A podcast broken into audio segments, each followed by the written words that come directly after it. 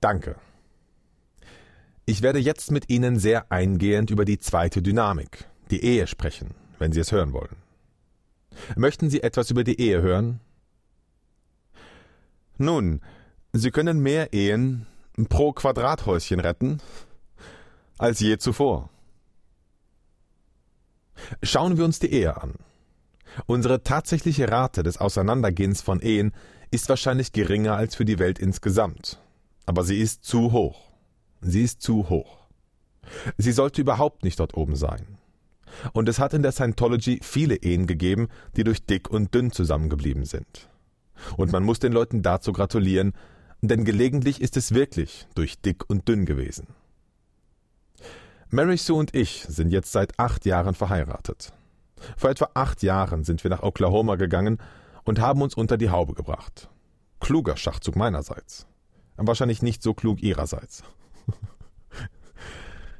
Aber wenn Sie sich das und ein paar andere kleine Sachen ansehen, sehen Sie, dass ich nicht der Philosoph im Elfenbeinturm bin, der über etwas redet, wovon er überhaupt nichts weiß, was, wie ich glaube, in früheren Generationen die Voraussetzung für alle Philosophen und Berater war. Keine, wie auch immer geartete Erfahrung auf irgendeinem Gebiet zu haben, worüber sie Ratschläge erteilten.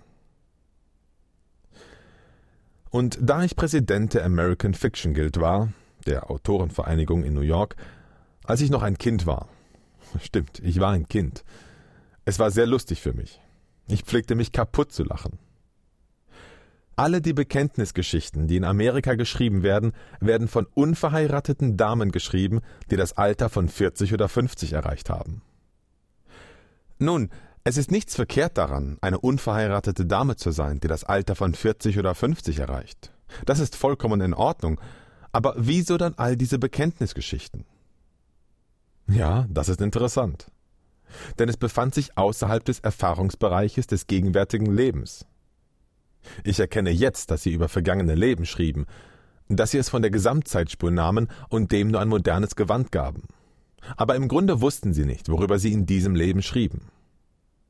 Und sie wussten nicht, worüber sie der jüngeren Generation Ratschläge erteilten. Der alte Bernard McFadden und Fawcett Publications mit ihren Ich habe erkannt Plots und all dem. Und sie können Leuten Ratschläge über Dinge geben, worüber sie überhaupt nichts wissen. Das ist ganz leicht. Tatsächlich gehört es zum leichtesten, was der Mensch tut. Aber eines Tages saß ich mit einem Haufen dieser Damen herum, hatte ein formelles Mittagessen, und nachher versammelten sie sich alle um mich, sie nahmen einige Drinks. Ich gab ihnen einige Ratschläge. Über das Schreiben. Es verstimmte sie außerordentlich. Ich war der liebe Junge, der mit Hochgeschwindigkeit schrieb. Wissen Sie, ich konnte mich hinsetzen und an einem einzigen Arbeitstag fünf, zehntausend Wörter produzieren, dies absenden und einen Scheck bekommen. Ich hatte eine Akzeptanzrate von 94 Prozent bei Erstveröffentlichungen vorzuweisen. 60.000 gedruckte Seiten. Dies war gute, überwältigende, hohe Produktion. Sie brachte das Nötige zum Leben ein, sowie die Mittel für eine Menge Forschung und andere Dinge. Doch, wie auch immer, diese Leute waren alle anwesend, und ich sagte, Wissen Sie, sagte ich, Sie erhalten ziemlich hohe Honorare im Bekenntnisgeschichtengeschäft. Ich sagte, ich sollte mal ein paar davon schreiben. Und sie sagten alle, ha, ha, ha. Und ich verließ sie also mit meiner Flasche Whisky, ging nach oben, schrieb eine Bekenntnisgeschichte und erhielt von Bernard McFadden 1000 Dollar dafür.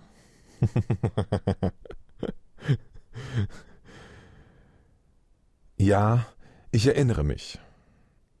Ich war einfach eine junge Maid. Vertrauensselig und unerfahren. und er war ein attraktiver Teufelsbraten.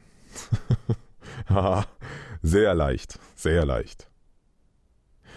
Ich sah dann, dass man Dinge machen konnte, über die man überhaupt nichts wusste.